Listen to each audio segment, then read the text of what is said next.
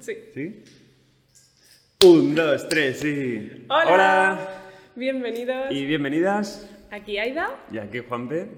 Y esto es. Escuela Experience. Radio. Radio. bueno, ¿cuánto tiempo? ¿Cuánto tiempo? Pues sí, desde, desde Navidad.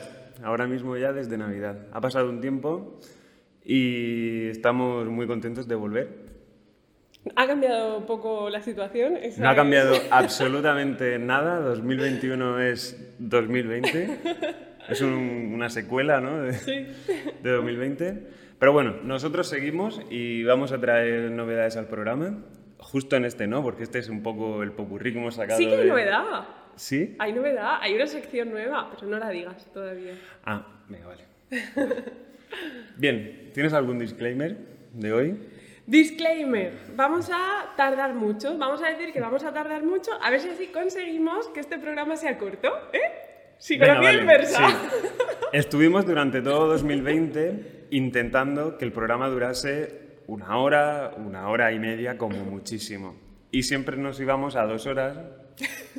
o- Porque somos unos rolleros. Porque somos unos rolleros.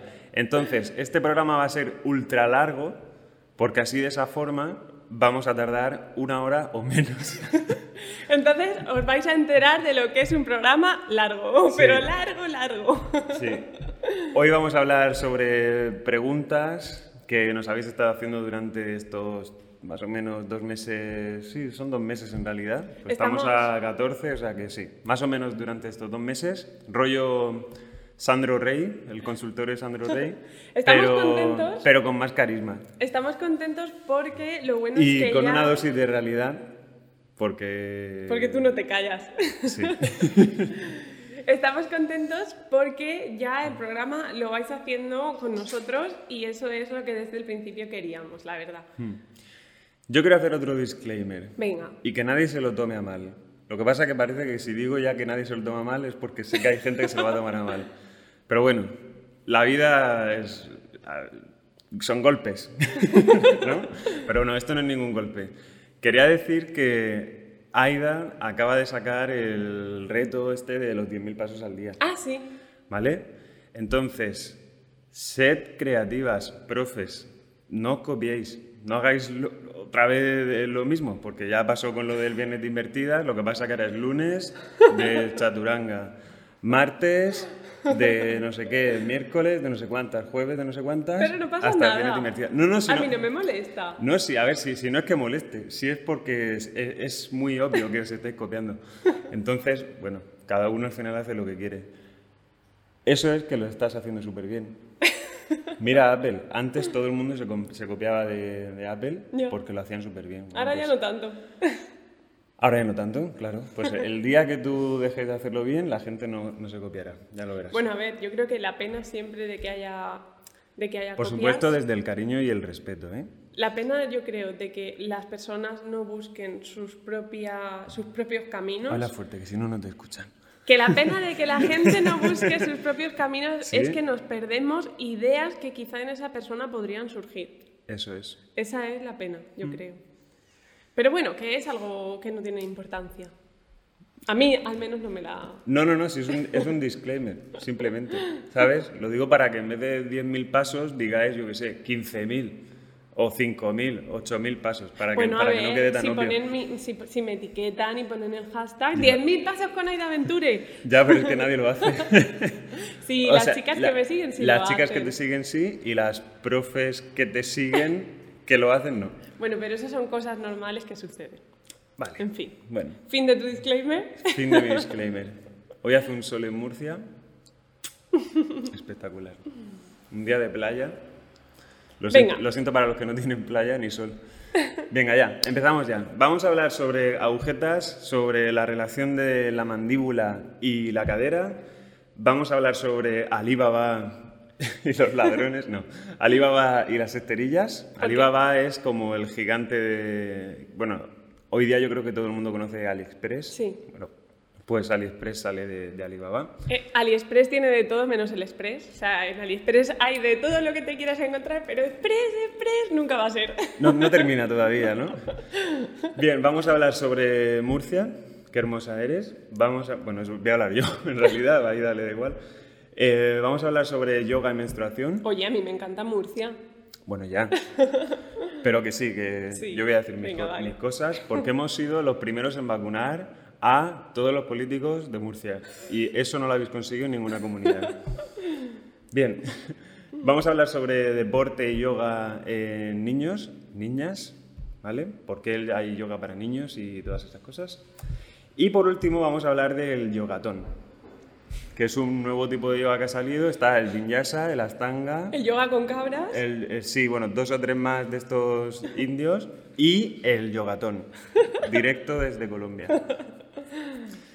Y ya está, o sea, bueno, lo- luego las otras dos partes ya lo vamos a ver Venga. hasta el final, ¿vale? Genial. Vamos a empezar hablando de las agujetas. La pregunta que nos, bueno, que muchas veces nos hacen con respecto a las agujetas es, em, me acabo de quedar en blanco. No. La pregunta que nos sí, hicieron- la pregunta que nos hicieron era que por qué Que al por qué- estirar, ¿no? No, que por qué- haciendo yoga. En general. Vale, que no me acuerdo, qué- como veis, no que me por qué- es que tenemos apuntado agujetas, ¿vale? Entonces, Vale. que por qué dan agujetas, o sea, por qué se dan las agujetas. La chica que nos lo preguntó es alumna, de hecho, de la escuela y como nosotros somos súper fans de meterle caña a la gente, bueno, esforzarse sin forzar es un poco nuestro lema, Caña. pero sí que es Mm. verdad que somos cañeros y entonces nos dijo una chica, ¿por qué tengo tantísimas agujetas? Pues bien, tenemos aquí que diferenciar entre dos tipos de agujetas. Las agujetas que se dan cuando estiras Las de la extensión, digamos, de la musculatura, y las agujetas, bueno, y también pueden ser por ser una agujeta dinámica, o sea, de Sí. un ejercicio dinámico cuando estiras, Sí. y las agujetas que se producen bajo Compresión. un estímulo de fuerza y que son las compresivas. Dentro de, aunque esto parezca un poco lío, digamos, tenemos agujetas que aparecen cuando hacemos algo estático y luego cuando aparece algo dinámico. Lo que pasa es que dentro del dinámico hay una extensión, ¿vale? Que es cuando estiras y el músculo se estira, y en el estático, que es cuando estás estirando, estás haciendo una extensión también del músculo. Entonces, eso es lo que tiene de, de hay parecido. extensión en movimiento y en parado. Y en parado también. Sí. Sí, Y eso después es. compresión, que en realidad también tiene Y lo de- mismo. y en después tiene compresión, que es lo Y en mismo. parado. Claro. Pero digamos que hay dos tipos, como hemos diferenciado, de agujetas. Entonces, vamos a empezar por las agujetas que se dan dentro de la práctica de yoga, porque además muchas de las personas que nos veis y nos escucháis practicáis yoga. Entonces, os habréis dado cuenta de que te da muchísimas más agujetas tu primera clase de yoga que tu primera clase, imagina, de body pump, la mayoría de veces. Es probable. Suelen ser agujetas además Mm. más dolorosas, que vamos, se notan más, te acuerdas más de la profe. Sí, yo, yo, a pesar de estirar un montón, en el, bueno, en el día, a ver, yo tampoco estiro todos los días, pero, hay que ser sincero, no estiro todos los días, pero bueno, llevo años haciéndolo Sí. sin problema. Y el caso es que cuando hice la primera vez una clase de AIDA, yo, chulo de mí, dije, yo me, como yo sé, me voy a meter directamente en el nivel 3, que, o sea, en el mes 3 de Vinyasa, que es el más difícil dentro del Vinyasa que ya tiene. ah, porque hacía tiempo que no habías Porque hecho hacía yoga tiempo que no conmigo, había sí. hecho yoga, sí. Y tuve unas agujetas que al día siguiente, vamos, parecía un hombre de 90 años, es que no podía hacer nada. Sí. Es cierto, me acuerdo. pues bien, estas agujetas que se deben a la práctica de yoga, la mayoría de veces son del tipo que hemos nombrado de extensión. Es decir, la musculatura se está estirando, ¿vale? Y entonces cuando se dan esos estiramientos tan intensos, tenemos que tener en cuenta dos cosas. Una, que siempre vamos a estar dentro de nuestro máximo. Digamos que trabajamos al 100% de nuestra tolerancia, casi siempre. Porque a pesar de que la profesora o el profesor te diga, respira, aguanta un poquito, no llegas a tu máximo, todos y todas somos unos cafres y nuestro ego siempre va por delante. A ver, si quieres mejorar tienes que ir al límite, porque si no, nunca te vas a acercar al- a tu capacidad real. Vale, entonces solemos trabajar casi, casi, a lo mejor trabajamos a un 80% en general, porque la gente, aunque le digan no te esfuerces demasiado, siempre llega a esos límites de un 80% de su máximo. Sí. Entonces esa es una de las cosas que influye y la otra es que en esa extensión, lo que tú comentabas antes, Antes es antes de grabar. Sí, en esa extensión... En esa extensión lo que, lo que pasa es que estamos al 100% de la capacidad de estiramiento del músculo. Normalmente, pues, si vas metiéndote caña, digamos, pues tú vas a tu 100% de estiramiento hasta que no llegas más y te quedas ahí aguantando, ¿vale? Pues ese es, digamos, que el músculo se ha estirado al 100% de lo que tú puedes hoy día. Sin embargo, cuando tú estás haciendo fuerza o hipertrofia, cuando te estás moviendo, para poder realizar el 100% de fuerza en ese estiramiento, que estás, o sea, en ese estiramiento me refiero dinámico, porque estás con un objeto, estás moviéndote o estás haciendo aunque sea flexiones o lo que sea, necesitarías incluir un peso tan, tan, tan alto que no podrías prácticamente moverte. O te moverías súper, súper, súper despacito. Y ese tiempo que te estás moviendo muy despacio, que estás parada con el peso encima, siempre es menor que el tiempo que puedes estar aguantando, estirando, aunque sea a tu 100%. Tú ponte que puedes estar haciendo, imagínate, un perro boca abajo y te está tirando de la zona del gemelo y el sóleo a, muerte. a muerte a tu 100% que dices un milímetro más y me parto.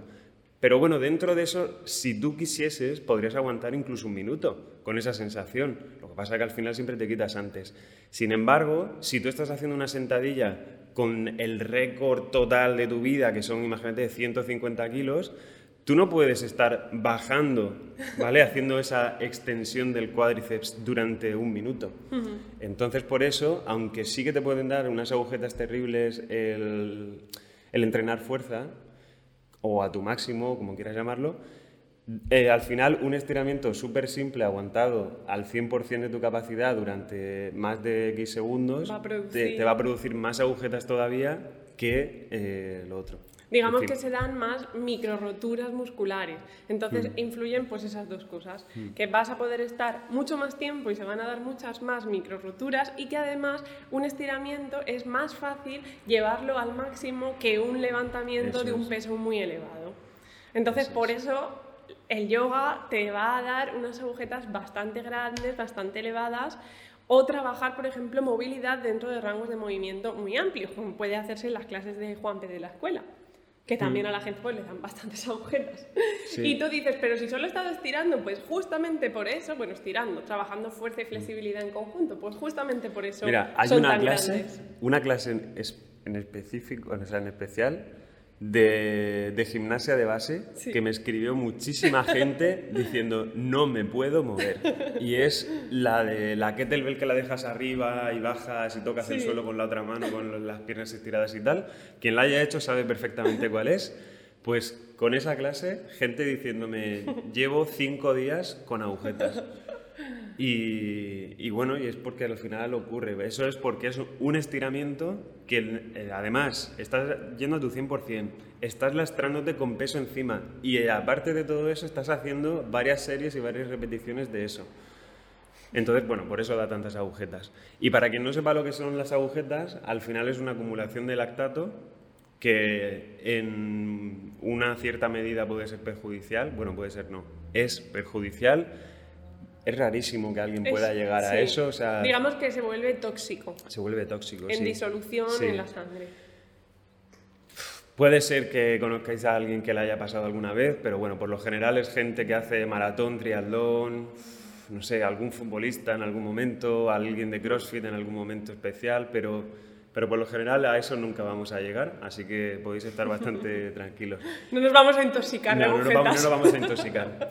Y luego, por ejemplo, sentimos el, como ese dolor de las agujetas porque el lactato tenemos que tomárnoslo como si fuese un ácido que está dentro de la piel y, nos está como... No, no es quemando, es hiriendo. Sí. Básicamente es eso.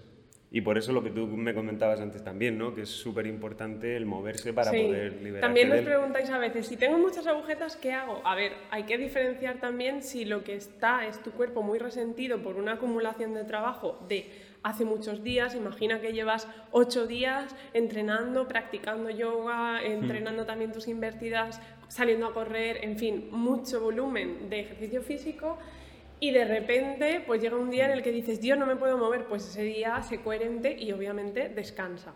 Pero si lo que tienes es agujetas porque ayer hiciste una práctica de yoga antes de ayer un entrenamiento de movilidad y una, una práctica de handstand de pino, pues ese día la verdad que continúa moviéndote porque en realidad no has acumulado tantísimo trabajo. Y de esa forma vamos a favorecer a la reabsorción del lactato porque se van a empezar a mover nuestros tejidos. Tenemos que pensar que al final pues tenemos unas capas de músculo sobre otras y de fascia, de tejidos, en fin, que al movernos se empiezan a deslizar y eso hace que se lubrique de nuevo la zona, que se llene de sangre, se oxigene y nos recuperemos. Y yo creo que ya, o sea, al final las agujetas son lo que son, eh, conforme aparecen se van. Sí. Y no sé si contar. Bueno, no hemos, hablado, no hemos, hablado de, hemos hablado de la parte del estiramiento, la de que corresponde a yoga. Si quieres explicar un poquito las agujetas del entreno de fuerza, aunque ya mm. al compararlo lo hemos ido diciendo, pero que sí, mira, por ejemplo, las agujetas en un entreno de fuerza, y vamos a poner algo que todo el mundo sabe hacer, que es sentadilla con peso, imagínate con el peso aquí atrás. Si no lo has hecho nunca, bueno, una sentadilla si sabes lo que es. Si no lo has hecho nunca, coge una garrafa de 5 litros y hazte una sentadilla con peso. Ahora mismo no puede ser que alguien haya dicho que no lo ha hecho nunca, no me lo creo. Yo no sé qué iba a decir. Pero sí, que, que, bueno, que las agujetas por el entrenamiento de fuerza al final te dan como si tú fueses un chope. Sí.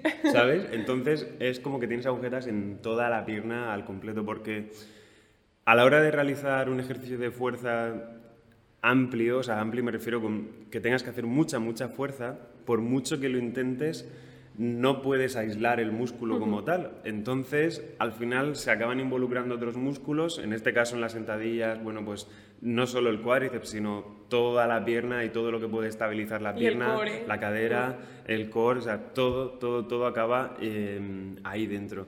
A mí, de hecho, yo tampoco soy aquí nadie haciendo sentadillas, ¿sabes? Porque las hago de vez en cuando, pero por ejemplo, lo que te conté el otro día, que tengo, por ejemplo, la zona lumbar reventada de haber hecho sentadillas, pero es que hubo un día que me dio agujetas simplemente de mantener los brazos así, sujetando la barra, con las escápulas pegadas la una a la otra, pues de mantener ahí con peso, bajar y subir. Luego tenía agujetas cuando hacía así. O sea, yo me movía y me notaba las escápulas con unas agujetas que flipas. Y era precisamente, bueno, por eso. Por eso también.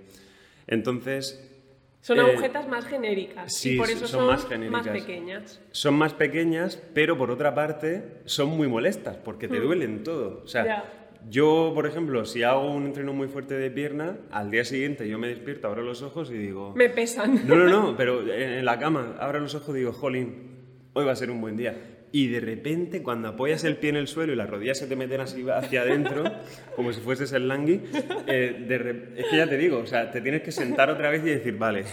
ayer hice pierna. Sí, ayer hice pierna, hoy va a ser un día de mierda, voy a hacerlo lo mejor posible, pero no me prometo a mí mismo nada, ¿no? Y ya empiezas a andar poco a poco, te, te sientas en el váter así medio...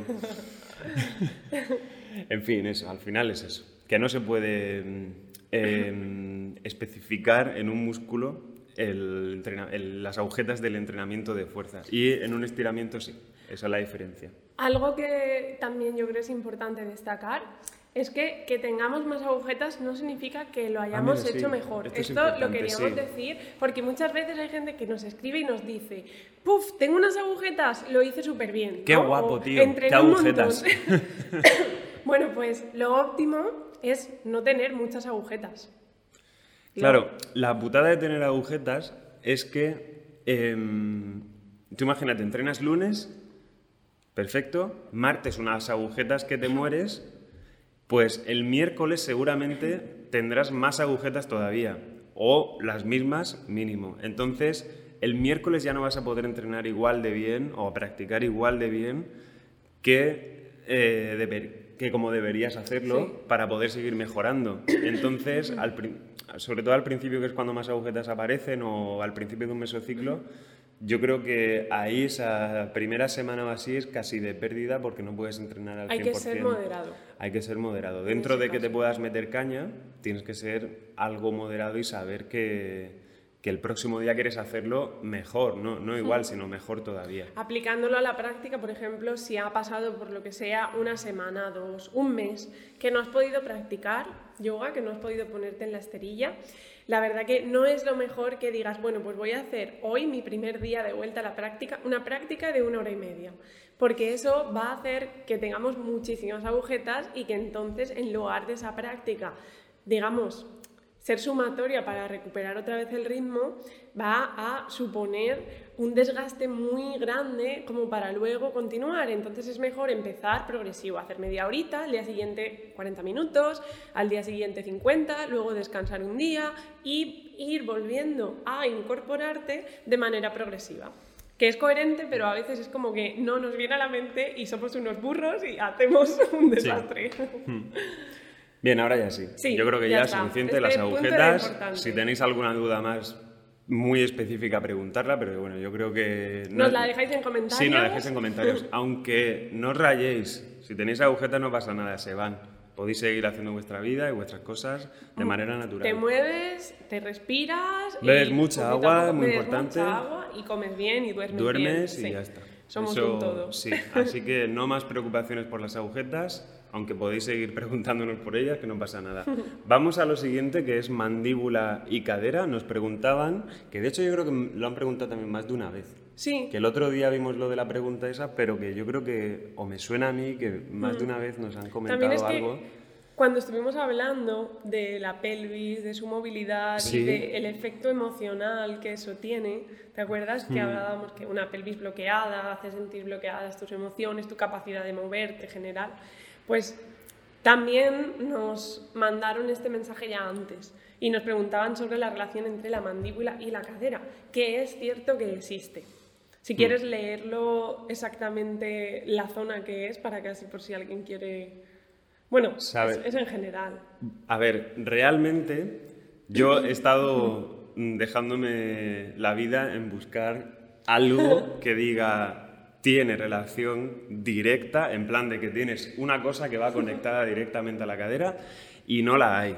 Sí que he encontrado blogs de, de profes de yoga X, o sea, de verdad que no es ni nadie conocido, Son, son americanos. Sí, sí, de por ahí, que dicen que sí, que está totalmente conectado, porque hay, no sé, una, una historia energética y tal. No sé. No, ahí- sí que no, no, te, no te puedo decir que sí ni que no, pero solo con ver las fotos, no- la verdad que no te daba mucha confianza. Y lo que, lo que sí que es cierto, que eso sí que, sí que está, es que tener tensión en la mandíbula por X emoción que tengas o porque simplemente tengas bruxismo y estés apretando mucho, hace que acabes eh, teniendo tensión en el, en el suboccipital, en Sí. el músculo, y de ahí baje la dura madre hacia abajo. Entonces, claro, al final baja por la columna todo y tú, piensas, o sea, las vértebras que tenemos arriba del todo están mu- muscular, sí, muscularmente y, y- y nerviosamente, para que la gente lo entienda bien, al final están conectadas, ¿no? Claro, están tensas. con, la, con la mandíbula. Pero es que el sacro, que es la lo último que tenemos abajo ya, toda esa zona también está conectada con la cadera, ¿no? De alguna forma, ya sea muscularmente, nerviosamente y tal. Entonces, ¿relación, ¿relación puede haber? Pues sí, pero no precisamente por eso, mm, imagínate, porque tengas la cadera rígida vas a estar masticando súper mal. Sí que puede pasar, porque de hecho, eh, dentro de esto, o sea, encontré los blogs de yoga por un lado y luego este tipo de conexión muscular. Sí que aparecían fotos de gente que tenía como la mandíbula así. ¿sabes? Pero yo creo que viene más a Sí, nivel... o sea, como que la tenía o muy hacia afuera o muy hacia adentro de la mandíbula, muy, muy hacia adentro, y eso les provocaba mucho dolor en la, vamos, en la musculatura de aquí, Sí. ¿vale? En toda esta zona de aquí y por dentro. Entonces eso le bajaba. Lo que le ocurría al final era que la cabeza inclinaba hacia adelante mucho y, Adelantada, ¿no? claro, se adelantaba mucho y eso hacía que tuviese que, que compensar con la espalda y con la cadera también. Entonces había gente que tenía muchísima, muchísima anteversión y gente que tenía también muchísima, pero cuando digo muchísima es exagerado, o sea que lo ves y dices, no es normal. Anteversión Eh, sería con el culete hacia adentro, ¿vale? Para que os hagáis No, no, no, al revés, al revés. o sea, Ay, a- perdón. ante- bien, anteversiones anteversión, como Con el culete hacia afuera. culo Kardashian, Sí, o sea, como muy hacia afuera, como culo de pato, y retroversiones, pues como tengo yo, un poquillo culo.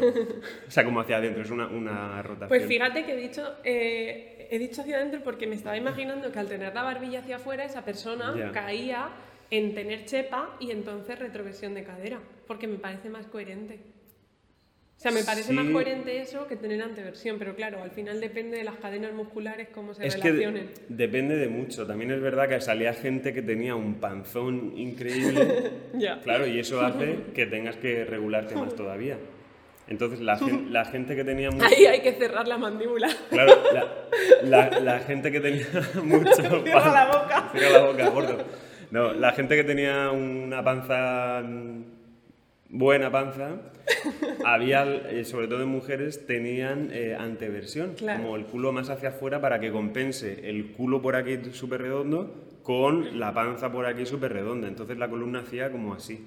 Claro. ¿Vale? Y A ver. luego aquí estaba la cabeza como hacia adelante. No sé si sale, pero sí, como hacia adelante. También todo se ha dicho en cualquier, eh, digamos, deformación que por la situación de la vida psicomotriz de esa persona se dé, por lo general en el hombre deriva en retroversión de cadera, chepa y cabeza adelantada. Así y en la estoy mujer- ahora, chapaico. Ponte recto.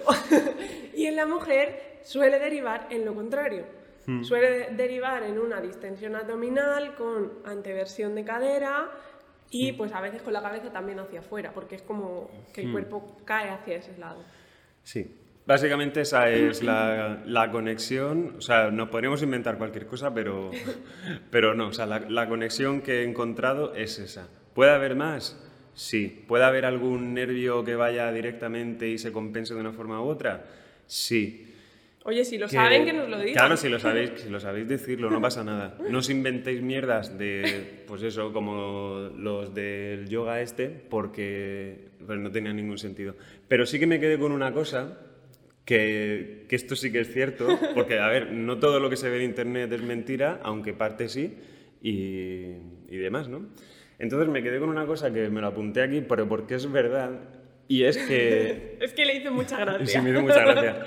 Pero porque es verdad. Y es que el chichi, o sea, la vulva, el chichi y las cuerdas vocales tienen la misma forma.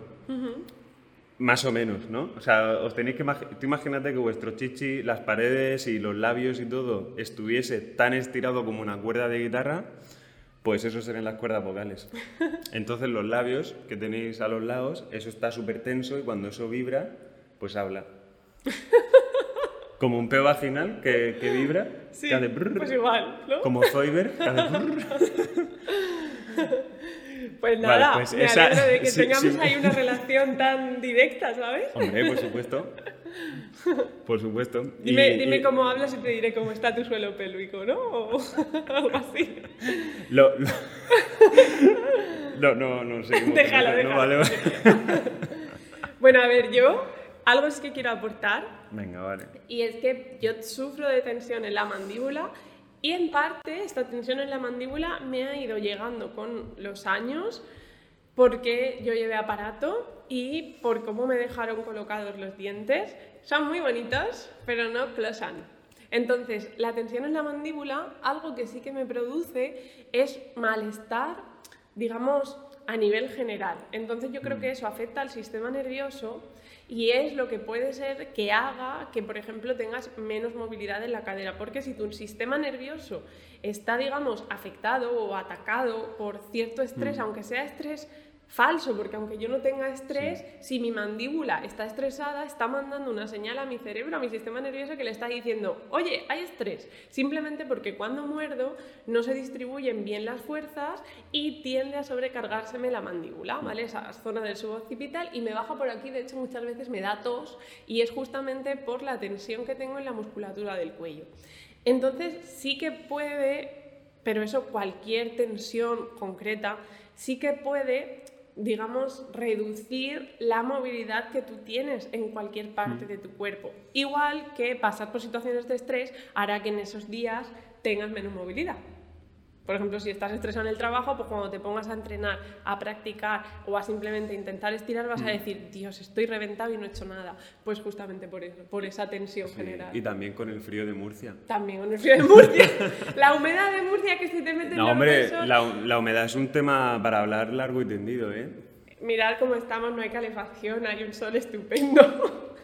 En e- bueno, en enero hizo un poquito de frío, pero ahora en febrero no hace nada de frío. En enero estuvimos unos días a 8 grados o así, ¿eh? Yo me parto de la risa cuando dicen eso porque es como... No, no, nos estamos enrollando. Hará frío en enrollando. Rusia, pero es que Cambia. la humedad de Murcia...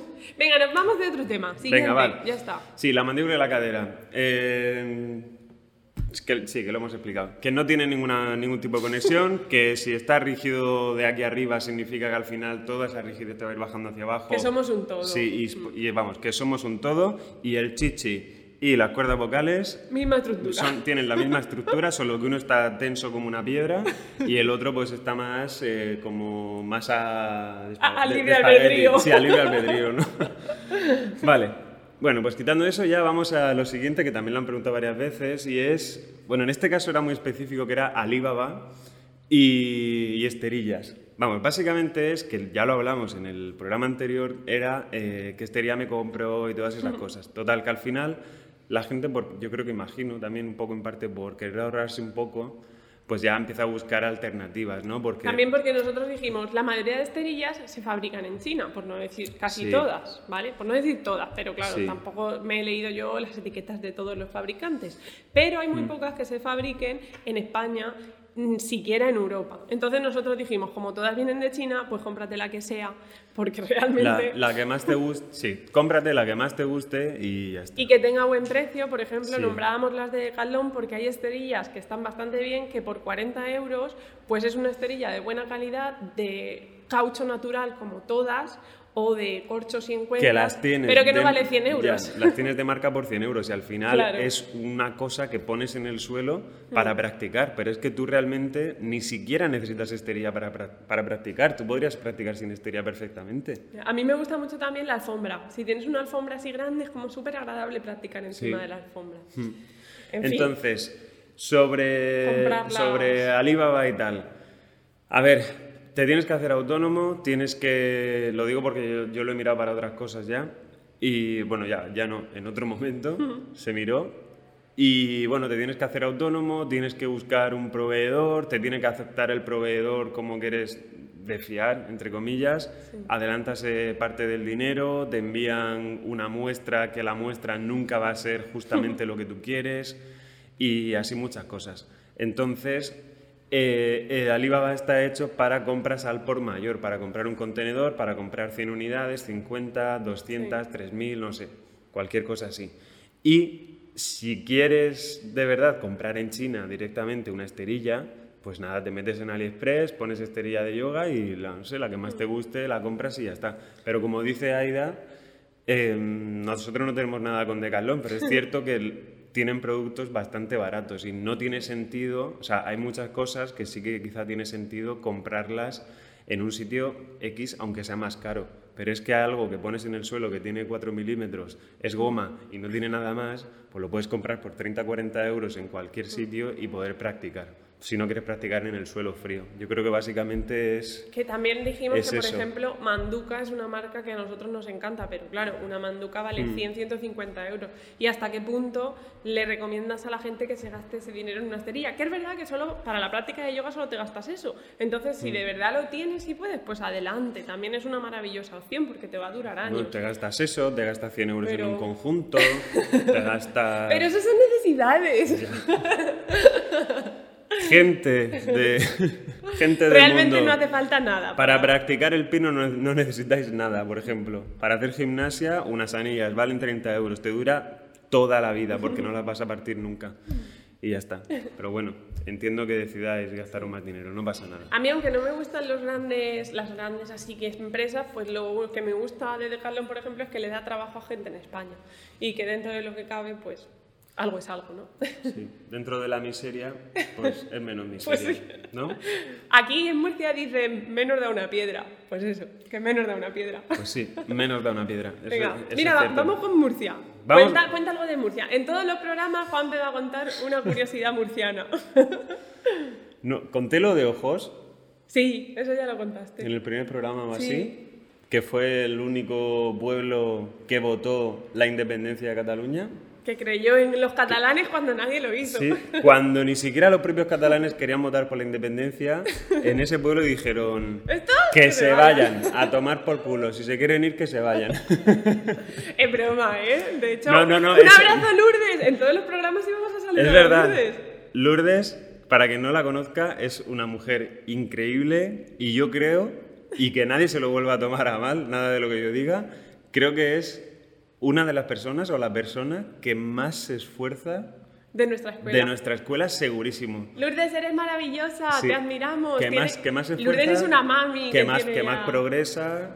Lourdes es una mami que tiene tres hijos, son, sí, Carlota, que vino aquí a una formación con una de sus hijas, un encanto, las dos a mí me recordaban a mi madre y a mí, porque mm. también se llevan muy bien, hacen yoga juntas y demás.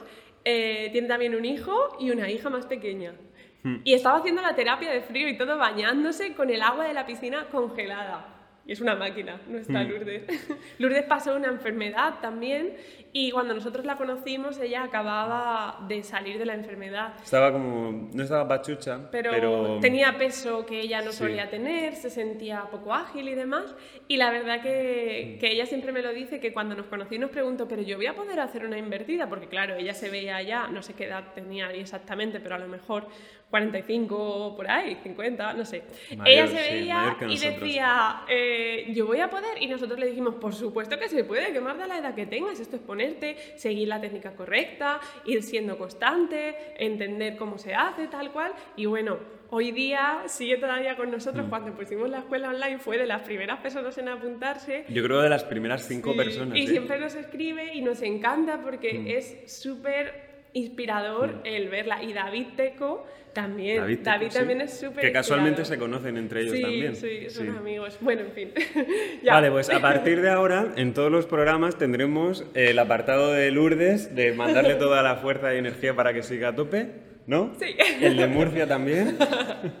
Venga, cuéntale de Murcia. Pues mira, respecto a todo esto de las vacunas y esta historia, hemos sido los primeros a nivel, yo creo que casi mundial, estamos en el top 3 del mundo Digo top 3, pero dentro de esos top 3 seguramente estamos los primeros en vacunación de los políticos y altos cargos de la región de Murcia. Además, el pueblo ni siquiera lo pidió, pero ellos hicieron el esfuerzo y se vacunaron primero.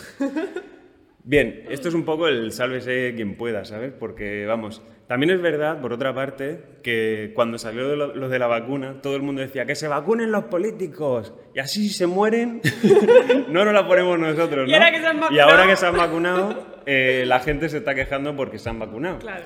En fin, pues nada, historias que pasan aquí. Luego están, es que son todo cosas malas, la verdad. Todo lo que está pasando últimamente aquí en Murcia es, es bastante malo. Bien, eh, ¿Tenéis que consumir productos de la región de Murcia? A mí me encanta Murcia, ¿eh? Queso... Hay un queso de cabra que es de tallante, se escribe tal cual, de tallante, que está buenísimo, que lo podéis comprar por internet también. Sobrasada de Lorca. Joder, estoy diciendo todo que no es vegano, pero bueno, da igual.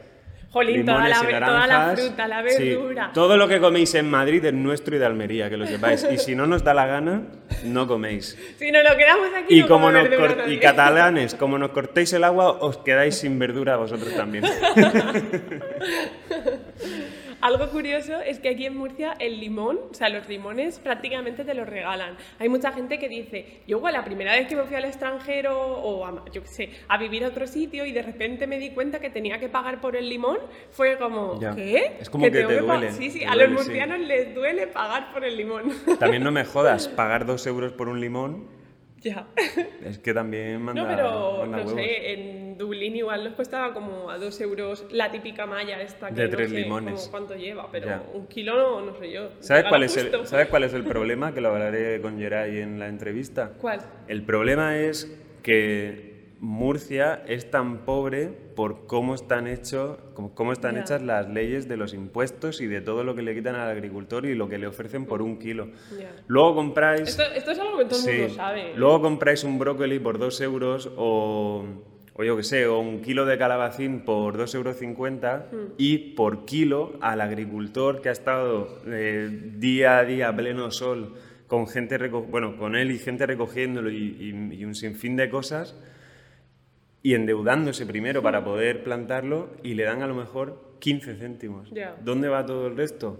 ¿Eh? Mm. Nada, pueblo, levantaos, nos están arruinando. Agricultores, ganaderos, hostelería, Centros deportivos. A ver, Todo. siendo, siendo realistas, lo que está en nuestra mano yo creo es consumir siempre de proximidad y lo más directo posible. Es más directo quizá ir a la frutería y comprarlo que comprar en Carrefour, ¿no? Mm. Lo que pasa que... Y también normalmente paga mejor Mm. un pequeño comercio al agricultor que grandes comercios, pero lo óptimo, óptimo sería que se organizasen de alguna forma y poder comprarles a ellos, pero claro, las leyes tampoco dejan, en fin. Bueno, esto lo habrás en la entrevista con Sí, hab- habrá una entrevista hablando de todo esto. Sí. Y Que yo creo que va a ser súper interesante para que, o sea, porque el padre de Geray es agricultor y Geray, digamos que es agricultor desde que nació también. Entonces, yo creo que vamos a aprender, porque yo tampoco lo sé exactamente, pero vamos a aprender a cómo elegir de verdad eh, la fruta y la verdura, por qué una y no otra, por qué en una época esta y no la otra, qué tipo de, de productos se utilizan con esa verdura, cómo lavarla, cómo cortarla. Hay muchísimas cosas que nos lo explicará él, que yo creo que va a ser súper interesante para decidir mejor y comer mejor todavía. Y la otra entrevista pendiente, no tiene que ver con la comida, pero casi, es a Gloria, nuestra dentista, que también yo creo que la tendremos para publicarla a lo largo de este mes. Sí. Venga, Bueno. vamos con lo siguiente. Sí, hemos hablado ya de Murcia un poco. no, la verdad que de Murcia no me había preparado nada, pero te- tenéis que venir a verlas. Esto no, esto no es otra cosa. Murcia está poquito valorada para lo maravillosa que es. Y yo soy de Alicante, ¿eh? pero lo reconozco. Alicante es una mierda. Sí, vale. Yoga y menstruación. Vale, este tema... Yo aquí no tengo mucho que opinar. Es simplemente un apunte porque es algo que todavía me mandáis preguntas acerca de ello y voy a intentar ser breve, aunque se me da mal ser breve. Yo te voy cortando si quieres. vale. El Bueno, yoga y menstruación. Durante nuestra menstruación se, ha, eh, se puede practicar yoga, sí, se puede practicar yoga. ¿Por qué está el mito por ahí corriendo de que no debemos practicar yoga con la menstruación? Entre otras cosas porque dentro de la cultura hindú, en los templos hindús, en las prácticas de yoga, no se podía acceder cuando la mujer tenía la menstruación. En ese momento, bueno, todavía se sigue considerando a la mujer impura cuando tiene la menstruación cuando tiene la regla, ¿vale? Pero esto es algo que yo creo que no debemos de seguir arrastrando. Fíjate, Entonces, la religión de paz. A que ver, la, religión de paz tiene tantísimas cosas malas como muchas otras. Al final, todo lo que te reste libertades, en vez de dártelas o dártelas, igual que te da las herramientas. Oye, que lo mío para solo ha sido en libertad, comentarios y tampoco... Ya, pero así un comentario para chinchar, pues te respondo. ¿No te fastidia? La religión de paz, que no os deja ni entrar si tenéis la regla, me cago en 10. Pues Atrasaos, Eso. Pues eso, unos atrasados. que si... ¿No quieres que sea breve? La religión, que- las religiones son un problema, todas ellas. El Islam es un problema, el cristianismo es un problema, el budismo este, el- de lo que Todo estés lo que es te quite problema. libertades es un problema. Pues eso, y todas os quitan libertades a vosotras, ese es el problema. Grandes de los problemas Sí, que sí, tienen sí, es que nos quitan libertades a nosotras. Pero justamente por eso, de, si practicas yoga, entre otras cosas, porque no vives ya en esa sociedad de aquellos años y demás, yo creo que es eh, incluso doloroso el que se mantenga esa tradición de que cuando tienes la práctica de la menstruación, la regla, no puedas practicar yoga, porque además es como seguir perpetuando ese legado en el que la mujer cuando tiene la regla, pues es como que no sirve para nada, y a mí es algo que no me gusta. Antes se tenía miedo de que pudieses dar lugar a endometriosis o a coágulos y a problemas, digamos, a la hora de poder volver a descargar eh, todo el flujo, Flujo. pero no es cierto. Igual que puedes practicar invertidas, porque no por estar invertida a lo mejor durante un minuto como mucho, si es que tienes una práctica Claro, pero de es que es invertidas. durante un minuto contando todas las invertidas que haces. Ya, no, pero y aunque estés en una invertida un minuto, o sea, por un minuto en tus 24 horas de día no se va a revertir el flujo, no vas a tener problemas, no te vas a poner luego al derecho otra vez y no te va a caer el flujo, ¿no? Eso ¿Te no es imaginas? Cierto. empiezas a moverte, cae, cae. Entonces, no hay problema, igual que cuando estamos tumbadas, no hay problema. Sí es cierto, y esto lo tenéis que tener en cuenta, que durante nuestra menstruación, como estuvimos hablando en el programa anterior, eh, vamos a estar en unos niveles de fuerza diferentes y que entonces puede ser que esos días te sientas flojita. Mi recomendación es que aprendas a acompañarte también en esos días, que moderes la práctica, que la adaptes. Si, por ejemplo, te apetece muchísimo una, una práctica dura, pues oye, hazla, pero es verdad que no vas a tener, por ejemplo, la misma capacidad de activarte desde la zona abdominal. porque la zona abdominal va a estar inflamada y entonces la activación de la misma no va a ser en la misma medida. Dios, me pone muy nerviosa, eso no puedo hablar. Venga, ya está. Sí, y si queréis saber más, en el programa, creo que es en el anterior, y si no lo buscáis porque lo pone seguro en el título, eh, tenéis, yo creo que estuvimos hablando 40 minutos sobre eso. Estuvimos hablando de cómo cambia el ciclo hormonal, cómo cambia, la cómo, práctica, cómo hacer eh, que tu práctica mejore, cómo aprovechar los días de máxima fuerza, cómo Hmm. aprovechar los días que tienes poca fuerza para hacer otras cosas, en fin, etcétera. Yo creo que es eso. ¿Que queréis hacer el pino en la regla? Lo, lo podéis hacer. Sí. Yo creo que al final lo que te tienes que preguntar es, si yo no tuviese acceso a toda esta información, imagínate, estás perdida por ahí en la montaña y haces yoga, teniendo la regla, ¿haría yoga? O sea, ¿haría yoga o haría invertidas? Pues Seguramente habrá segu- veces que sí. Seguramente habrá veces que sí y habrá veces, Veces que, no, que no. porque no te apetece. Y ya está. Yo Sí. creo que es eso, que al final tenemos El que es volver sabio. Mm. un poco más a, a lo natural. Vale, vamos a pasar a lo siguiente. Nos queda ya... Oye, creo que vamos a terminar a, ti- a ver cuánto tiempo... No lo digas, no lo digas, que nos gafa. Sí, vamos a, vamos a terminar a tiempo. Perfecto. Vamos a pasar al deporte yoga en los niños y las niñas. Y luego ya nos quedaría el último punto. Y listo. ¿Vale? Yo tengo aquí un apunte, ¿lo leo? Sí, claro. Me apunté el otro día porque nos preguntan de vez en cuando también de, oye, ¿puedo apuntar a mi hija a gimnasia artística? O, oye, ¿puedo apuntar a mi hija a yoga? O alumnas de la escuela o que alumnas. dicen, mi hija de 5 años hace las clases conmigo. Bueno, hace. Intenta lo que puede y me da miedo, se podrá Mm. hacer daño. Es como un miedo común que surge entre las mamás y los papás que a lo mejor practican yoga y ven que sus hijos se unen. Sí, mira, yo, yo he apuntado aquí eh, yoga para niños entre, entre interrogaciones porque yo, yo pienso que no debería de existir el yoga para niños como tal, ¿vale? Porque lo que hacemos es infantilizarlo más todavía. En gimnasia, que por cierto hay un documental Defying eh, Gravity, Sí. ¿era?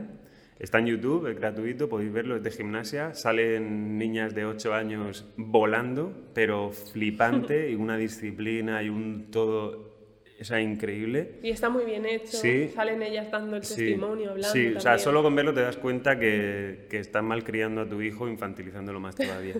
Entonces, bueno, yo me he puesto aquí lo de yoga para niños, entre paréntesis, pues, porque al final... Debería no- ser yoga para personas. Sí, yo, yoga para, para- yoga para ser humano, o sea, yoga sin más. Y luego lo tengo aquí y es, y es lo que pienso. O sea, al final lo único que frena a un niño de poder hacer yoga con un adulto es que es menor de edad y está mal visto. Que vaya, imagínate, tú estás en tu centro de yoga y de repente te aparece un niño de 8 años ahí. Oye, que vengo a hacer yoga y es como de... mm, ya, pero es que esto es clase de adultos. de- y nada, necesitas permisos del tutor, que los, que los tutores a tus padres se fíen de ti y un largo etcétera, que al final es algo también cultural, ¿no? O sea, no se puede, Yo, por seguridad también, por muchas cosas que han pasado, ¿no? Dejar a niños solos con adultos sin Sí. supervisión de otro tipo de adultos o tutores. yo he de decir que a mis clases yo he dejado que vengan papás y mamás con sus niños o niñas, ¿vale? Para practicar a su lado. Y normalmente se portan mejor los niños cuando están dentro de una clase con adultos haciendo yoga, yoga normal, que si es una clase solo de yoga para niños. Entonces, la parte de yoga para niños pues tiene sus cosas buenas que la profe lo está enfocando a ellos, pero también sus cosas malas que como están ahí todos los niños pues juegan más entre ellos y Claro. se concentran menos. En Sí. gimnasia, por ejemplo, están muy mezclados porque lo que es en la sala de gimnasia, bueno, en la nave, Claro, tú, Hay todas ver, las edades. Tú entrenas con gente de todas las edades Hmm. y no pasa absolutamente nada. Y sobre todo, bueno, es que desde pequeño se fomenta el, Sí. el respeto mutuo tanto a la persona que... O sea, no es de eh, entrenador-alumno, ¿no? O sea, entrenador aquí, alumno aquí, sino es respeto a la persona que te está enseñando, que eso es algo que se ha perdido también completamente en la educación de hoy día. Y, y entonces por eso es tan, yo diría que es hasta bonito, es, es armonioso. Sí. También entiendo que haya veces en las que como papá o mamá pues te quieras ir a hacer yoga y que no, esté ahí tu hijo contigo y que tenga sus propias actividades, ¿no? Eso también Sí. se entiende. Pero lo que sobre todo yo creo que aquí debe de quedar claro es que no tienes que tener miedo de que tu hijo o hija haga Mm. el mismo yoga que tú, porque seguramente... Lo hagan mucho mejor que tú. O sea, sí. un niño motrizmente está desarrollado lo suficiente como para hacer muchísimas más cosas que una persona adulta, pero muchísimas más cosas de fuerza, de flexibilidad, de todo. Pero psicomotrizmente, que es la diferencia, o sea, es la unión de esto con el cuerpo, todavía no está completamente formado para entender y saber qué tiene que apretar, cómo apretarlo, si aquí me estoy pasando, no me estoy pasando, etcétera. Por eso parece que está destartalado. Por eso, claro, por eso cuando ves a un niño correr, a no ser que sean gimnastas o alguien muy entrenado, te los ves que corren que parece que se van como desarmando un poco. Pero a la vez no se desarman. Pero a la vez no, se desarman, corren rápido y aguantan mucho más que un adulto y demás. Entonces... Entonces es eso. En gimnasia se empieza con tres años, cuatro o como mucho. Por ejemplo, en el documental este sale una niña, Caitlin, que empezó con cuatro años y con cuatro años ya hacía mortal para atrás, se hacía de todo. Y, lo hacía en casa. en, casa ya en el sofá, se abría de piernas, se hacía de, todo, todo. De verlo en la tele, pues digamos que le influía, además sus papás se lo ponían, le hablaban de eso y la niña todavía no estaba apuntada a gimnasia, pero ya hacía mm. todas esas cosas. Entre otras cosas, se le daría bien por naturaleza, mm. pero tener en mente eso, que los niños son superhéroes comparados con los adultos, o sea que no te mm. preocupes. Pueden hacer yoga, pueden hacer gimnasia, lo puedes apuntar a lo que quieras, que lo van a disfrutar segurísimo muchísimo. Y ah, bueno, sé que has dicho que si eres mami o papi entiendo que quieras dejar a tu hijo en alguna actividad para tú dedicarte a lo tuyo y tener tu rato, yo eso lo entiendo perfectamente pero por otra parte, creo que, es, creo que es maravilloso el poder compartir con tu hijo o con tu hija el hobby o la actividad que a ti más te gusta. Sí. A ver, eso personalmente. También es verdad que no tengo hijos, pero no sé, a mí es algo que me parecería súper bonito. O sea, estar yo haciendo, imagínate, el pino y tal, y tener a mi hija que estuviese haciendo el pino conmigo y ayudarla y que luego ella, bueno, ya, ayudarme a mí, porque sé dentro de sus cosas, ¿no? No sé, a mí me gusta. Ya cada una que haga lo que le dé la gana. Bien, yo creo que eso ya está. Sí, pasamos al siguiente punto. Vamos a pasar al siguiente que es el yogatón, que es un nuevo yoga que ha salido. Este no viene de la India, creo yo. Y eh, tal cual pone que es eh, perreo espiritual y combativo contra el pesimismo. Tal cual. O sea, esto es un artículo, Yogatón, lo, lo, encontráis en internet sin problema y existe, o sea, no es algo, no es mentira, existe, hay vídeos, hay de todo. Entre otras cosas es que nos hizo gracia descubrirlo, ¿vale?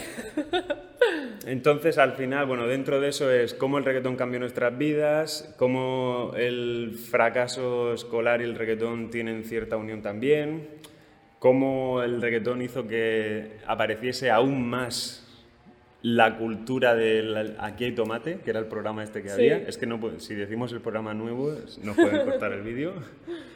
Y eh, sí, es un, un poco eso. ¿Tú qué piensas de...? A ver, personalmente, bueno, creo que todo el mundo lo sabe, que ni a ti ni a mí nos gusta el reggaetón, que nos parece un atraso para la sociedad, que además... Es, un atraso mental Exacto. Pero, a ver, no es que si lo escuchas eres retrasado, sino que si solo escuchas o tienes a escuchar reggaetón o música, es lo mismo que dije la otra vez, ¿no? O música con ese tipo de ritmos, con ritmos etcétera, lo que haces es no progresar mentalmente más. Nuestro cerebro tiene distintas ondas vibratorias que se estimulan con músicas de ritmos variados y ritmos como estos tan, eh, ¿cómo se dice? Eh, todo el tiempo tan homogéneos, ¿vale? Sí, pues, simples también. Sí, tan simples, son muy poco nutritivos comparados mm. con otros, entonces a mí no me gusta. Luego aparte las letras, sinceramente, son una basura, eso todo el mundo lo sabe, eh, son bastante machistas. Cuando, cuando critiqué el reggaetón la otra vez, hubo una chica que me escribió, y bueno, me escribió mucha gente a mal, luego gente a bien, pero a mal más que a bien. O sea que os jodéis, voy a seguir pensando en lo mismo, me parece una mierda. Pero bueno, podéis vivir en desacuerdo. Podemos, vivir en desacuerdo, vosotras bailar música machista y yo seguiré escuchando mi música que ni machista, ni, feminista, ni nada, normal. Entonces, em, ¿qué me, ah, me dijo, están apareciendo artistas de reggaetón feministas. Y pensé, hostia, pues ya era hora, ¿no? o sea, dentro de ser una mierda, pues ahora es un poco menos mierda. Hmm. Pero bueno, no deja de ser lo que es. Al final es como si me dices, No, es que hay uno del PP que no ha robado, hay uno del PSOE que no ha robado. Bueno, son- a ver, sigue siendo una mafia, ¿sabes? Solo que uno de ellos no ha hecho nada. Pero bueno, sigue siendo una mafia. En fin, eso es. eh, Y luego lo de perreo combativo contra el pesimismo, Eso es, dentro yo de la creo, clase de yoga. es como, eh, pues, pues eso es, es una forma de, digamos, taparte los ojos ante la realidad. Muchas veces yo creo que, de hecho esto se confunde mucho en el yoga. Te piensas que estás haciendo yoga para entonces aislarte de lo de fuera, pero es todo lo contrario. O sea, el estado de conciencia y de libertad se obtiene a través del conocimiento, de hacerte todavía más consciente de cuál es la realidad y entonces desde ahí tomar perspectiva y ser consciente de que aunque esa sea la realidad, no eres tú, no te identificas con ella y entonces eres libre. Pero el taparte los ojos o el aislarte de lo que hay, nunca, nunca te va a ayudar a salir de, de eso que te atrapa. Digamos. Y esto es un poco lo mismo, como si me dices, no, es que yo cuando me, me gusta ponerme música porque me olvido de todo. Realmente no tiene que ser un olvidarse de todo, tiene que ser que conectes con lo esencial. Afrontar los problemas, ¿no? Ya es, Es, es más un conectar con lo esencial y conectar con el cuerpo y no sé, para mí el aislarse nunca, nunca lleva a ningún sitio porque volverás, ¿sabes? en algún momento tendrás que volver de donde te has aislado y cuando vuelvas lo que había seguirá siendo lo mismo o incluso habrá empeorado. A mí también me- hubo otra chica que me dijo, estás equivocado, Juante, porque en el génesis, bueno, esto lo estoy diciendo yo con mis palabras, ¿no? Pero bueno, que el génesis del reggaetón son otro tipo de ritmos de Bueno, la- la- también latinos. El trap también nació como algo mucho mejor y ahora... Mira, del trap sí que no voy a opinar. Del trap no se puede ni opinar. No porque le das cancha a algo que no se lo merece. En fin, eh, me, me comentó eso y eso es cierto. O sea, Sí. hay muchos ritmos latinos que son súper jodidos, pero no deja de ser lo mismo. O sea, ya. es la misma mierda. Tampoco es eso lo que hoy nos llega, Claro. esa es la pena. O sea, si de todos los ritmos que hay en, en Latinoamérica, o sea, todo tipo de música, todo tipo de bailes, que es súper rica en todo eso, que es mucho más rica que la propia Europa en todo ello, tanto en música como, como en baile. La bachata, la Claro, salsa... si, si nos llega únicamente la contaminación ¿no? de todo eso y, y el manchar el nombre de Latinoamérica con esa puta mierda, claro, ¿qué puedes pensar tú? ¿Se pueden decir tantas palabrotas como dices en un programa? Igual nos chapan esto, El que nos chapan el chiringuito, El Juan. programa es mío, digo lo que quiero. Juan Pedro, por favor. A ver, no son palabrotas en realidad, o sea, es, decirlo con total sinceridad. ya. ¿Sabes? Cuando hay cosas que son una mierda, pero es que cuando es más que eso, pues es una puta mierda. En fin, no pasa nada. Luego tengo aquí un, un detalle apuntado, eh, que esto sí que nos toca quizá un poco más a nosotros, ¿no? Eh, estaba en consonancia con lo que pone de fracaso escolar, reggaetón y tal. Esto es que, que por esto también me, bueno, me atacaron la gente, que la verdad que no tenéis otra cosa que hacer. El reggaetón no hace que tengas fracaso escolar. Eso hay que tenerlo siempre en cuenta. No tiene absolutamente nada que ver. Pero sí que es cierto que hay una gran mayoría, casi del 100% de personas que fracasan escolarmente que escuchan reggaetón. Y todo tiene que volver a ver con lo mismo. No me estoy hablando, o sea, no hablo ni de clases sociales ni de nada. Hablo de, de, de que no dan más para allá, pero por muchas cosas que te rodean, o sea, no solo por la música. El caso es que como estamos hablando de la música, bueno, pues se incluye justamente dentro de eso. ¿Que hay gente que le joda escucharlo? Pues, pues lo siento un montón, o sea, no, no pasa nada, es que es lo que hay. O sea, yo- es que tampoco te puedes ir a muchos sitios. O sea, tú no pasas por un barrio de gitanos y estás escuchando eh, Beethoven, Mozart, Vivaldi a toda hostia, que dices, madre mía, o sea, estoy aquí estasiado, ¿sabes?, de- en esta ópera. No, no es el caso. Digo, por ejemplo, un barrio gitano por poner uno, el que sea. Pero bueno, es lo que yo pienso sobre eso. ¿Tú qué piensas? Que necesito ir al baño. ¿Sí? Sí. ¿Te vas? ¿Me quedo yo con ellos? Venga, gente. Y al final voy a hacer el programa yo solo, un programa faltón que se habla de Murcia y que hablamos de ejercicio, salud y nos metemos un poco con el yoga también ya que estamos. Bien, eh, bueno, hablando de los fracasos escolares y todo eso, eso ya lo dejo ahí, podéis opinar lo que queráis, me, me da igual, like, dislike, suscríbete y todas esas mierdas. Y, y luego, lo que tengo aquí también apuntado es que lo más cerca que ha estado un cani, un cani real, ¿eh? que esto no quiere decir que seas mala persona si eres cani, o sea, no tiene nada que ver, pero lo más cerca que ha estado un cani de la música clásica fue aquel vídeo del cani barroco. Y quien no sepa cuál es el vídeo del cani barroco, que lo ponga. De hecho, tiene una, tiene una frase que me encanta que dice, tengo un secretito, porque es de, de Kai o de por ahí. Dice, tengo un secretito, que me encanta la música de Vivaldi. Y sale pues música tipo, como diría, como cacao central, no sé más o menos si conocéis ese tipo de, música. Y sale pues eso, un remix de una canción de Vivaldi, iba a decir Vivaldi, de, de Vivaldi con, vamos, eh, con el remix ese, que de hecho está guapísima, que es las cosas como son. Bien, pues yo creo que con eso ya he terminado la parte del yogatón. Por favor, no hagáis yogatón, no, yo creo que debéis quereros más que, que eso, pero bueno, ya, ya He está. vuelto. Bien, He traído a Luna para que salude porque siempre nos preguntáis por ella. Mira, Mm. Luna, ponte aquí. llevamos 55 minutos, mira qué bien. Saluda, Luniti. Vale, y ahora lo que vamos a hacer es recomendaros... Venga, ya. Para quien vea esto, bueno, para quien escuche esto por Spotify y todo eso, bueno, la gata estaba en la mesa y ahora se acaba de ir. Ha saludado. A ritmo de miau, se acaba de ir. Vale, y por último vamos a recomendar un libro, ¿Sí? pero en- hoy no vamos a hablar del libro, simplemente lo vamos a recomendar, se habla dos o tres frases por encima y ya Vale. está. Y vamos a recomendar un disco también, Sí. que nos lo, nos lo han pedido también, un disco. Ah, el producto. ¿Sí? El producto lo nombro súper rápido también, porque hemos dicho que íbamos a tardar mucho. Psicología inversa. Llevamos 56 justamente. minutos, está bien. ¿eh? Estamos en récord. Está bien, pero no te, no te enrolles. Vale, el producto es un producto que a mí me enviaron, que enseñé por redes sociales y que dije, os daré mi opinión. Bien, pues aquí está mi opinión, sincera, como siempre, es la esterilla esta... No sé, ¿puedo decir la marca? ¿Eso se hace? A ver, dime cuál es. Las esterillas estas de pinchitos que dan masaje, las esterillas de acupuntura. Hay una marca muy conocida, ¿vale? A lo mejor se ha escuchado, pero bueno, da igual. empieza por P y seguro que Y la termina por mat.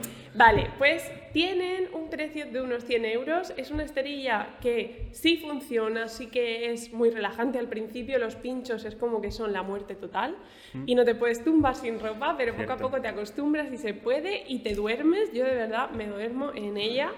Tú a veces que me has quitado de ahí porque ya me estaba, me estaba empezando a agujerear el cuerpo y entonces yo dormida y Juanpe me ya quita parecías un queso gruyere. Ya yo hecha un queso gruyere, Juanme me quita de la esterilla, porque es verdad que relaja mucho y viene muy bien. No es como un masaje de un fisio, no es como una práctica de yoga, no te va a ayudar a mejorar tu salud, no... En fin, no tiene, tiene efectos buenos y beneficiosos para el sistema nervioso, pero tampoco es que sea la panacea, no te va a salvar de ninguna enfermedad.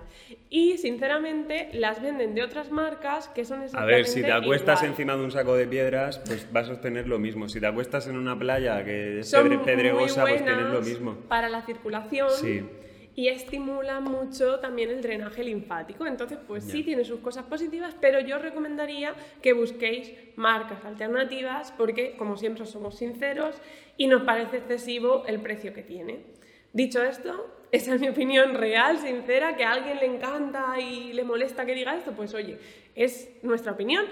Esto también pasó por redes sociales, que yo di mi opinión acerca de Mm. una marca de cosmética que ahora la venden como si fuese la solución a todos estos problemas de vida. Pues para mí eso no es cierto, para nosotros la salud viene de dentro, la salud se cultiva. A ver, si te estás haciendo vieja, por muchas cremas que te eches, vas a seguir haciéndote vieja. Pero si no es una hacerse vieja, es que venden hasta frascos con eh, ungüentos que tomarte maravillosos. Y ungüento maravilloso ¿Qué hay. es un ungüento? Ungüentos maravillosos hay, eh, la práctica de yoga, la respiración, una alimentación nutritiva, en fin, Mm. el cuidarse desde dentro. Un brownie estrés, recién hecho. El darte placeres También. también. el tener relaciones personales que sean nutritivas, en fin, todo eso. El sexo. Todo eso nos alimenta mucho más que lo que sea que te puedan vender que venga en un frasco. Así que valorar mucho más eso, valora mucho más un libro, un tiempo de hacer un curso, de aprender, de pasar un, un viaje bonito, un rato en la calle, en la naturaleza, lo que sea. Mira, ¿sabes que Eso es tiene mucho algo, más valor. algo que tiene mucho valor y que te cambia la vida? ¿Qué? Lo debería haber dicho antes lo de- en lo de Murcia. y es salir a hacer un recado en pleno verano por la mañana y volver a casa y beber agua. Eso te hace muy feliz. Bueno, pero es que eso tiene un valor incalculable. Me lo creo, me lo creo. Sí, sí, o sea, tú ves entrar al portal que de repente hace sombra y ya. Ahí empieza como el éxtasis. Y ya cuando bebes agua, bueno, te tiras ya para atrás al sofá y te quedas a gusto. Para mí algo que tiene mucho valor es también el, el mirar a una persona que quieres con presencia, con atención plena, el ser capaz de mirarlo así. y ya está, ¿vale? Eso, que nosotros damos siempre nuestra opinión sincera. En AliExpress tenéis la manta esa con pinchos. Por 20 euros. A las personas que estamos expuestas en redes sociales es como que se nos pide que demos nuestra opinión porque si no sentís que os engañamos, y lo comprendo perfectamente porque nosotros moralmente nunca haríamos eso, no nos gusta engañar a la gente, ¿qué queréis que os diga? Pero es verdad que luego cuando das tu opinión, si no es la misma que la de las personas que te siguen, o sea, si no es la que esa persona espera, hay veces que la gente se siente atacada y es como, a ver, me pretend, o sea, pretendes que yo sea sincera, que dé mi opinión, pero luego si mi opinión no es la misma que la tuya, no te gusta, pues perdona, pero no, no nos identifiquemos con las opiniones, ¿de acuerdo? Y nosotros siempre vamos a ser sinceros, pero tenéis que tener en cuenta que es dentro de nuestra experiencia, nuestra visión y nuestras vivencias, no es tampoco la verdad. Yo cada vez que hablo me dejan de seguir 20 o 30 personas. Pero porque eres un cafre. Entonces, no soy ningún cafre, o sea, soy realista, soy de lo más realista que te puedes encontrar por Instagram, que esa es la putada. Entonces, ¿qué es lo que pasa? Que al final nos estamos quedando los ciudadanos libres, con sentido del humor y los mejores ahí. Y el resto pues se va perdiendo en su, en su paranoia y en sus cosas. Pues ya está. Cualquiera, cualquiera que ha llegado es libre para irse de igual forma que apareció. Eso es. Venga, Bien, ya está. vamos a lo suficiente último. del producto. Vamos a... Esto, ¿habéis visto qué tecnología? La, la acabo de dar yo, haz un ¿eh? sonido o algo, es, ¿no? no está ni... Como cuando cambia la pantalla a otra. Sí, eh, no está editado, o sea, ha sido tal cual. Con un, con un clic. Bien, em, quiero recomendar encarecidamente, esto viene ya de mí, o sea, el- en este programa soy el que recomienda el libro, y es el, el que veis en pantalla, que es Los últimos días de Stefan Zweig. Señala, que lo tenemos ahí, que estamos súper modernos. Ah, no, es para allá. No, es- ah, sí, es aquí. Ah, es es, para ese lado. Claro, es que está con la cámara, está todo, está todo al revés. Vale, pues bueno, los últimos días de Stefan Zweig. En- Stefan Zweig era, bueno, como lo tenéis aquí, tras huir del nazismo y su esposa, tal, bueno, que se van a Brasil. El caso es que eh, Stefan tiene mm, un libro precioso que se llama El mundo de ayer y es la Europa libre que había antes de todo este capitalismo extremo, este globalismo, este, todo esto. Y habla bastante también de, de la época en la que la gente tenía, digamos, la puerta de casa abierta. ¿Vale? Vale. Y nadie entraba a robar. Y, o sea, Sí. y pasaban muchísimas eh, cosas así, cómo eran los pueblos, cómo era todo. Incluso, bueno, él es austriaco. Y, y, bueno, lo invadieron los nazis, tal. Bueno, se tuvo Bueno, que Berlín, exiliar. Berlín Bueno, fue estuvo- capital de la libertad. Hubo una época en la que era justo Sí. Mm. antes de, de que quedase dividida por Sí, el muro sí, de Berlín, fue capital de la libertad y tenían más libertad de la que tenemos hoy día. Sí. Tuvo que ser una Pues pasada. el mundo de ayer es. Espérate, voy a mirarlo un momento que ahora estoy dudando. Sí, sí, el mundo de ayer se llama. Pues El mundo de ayer es un libro que me parece precioso, que explica todo. Además, eh, él es escritor y, y escribía que te cagas. Y Él es escritor y escribía, los españoles hacen cosas.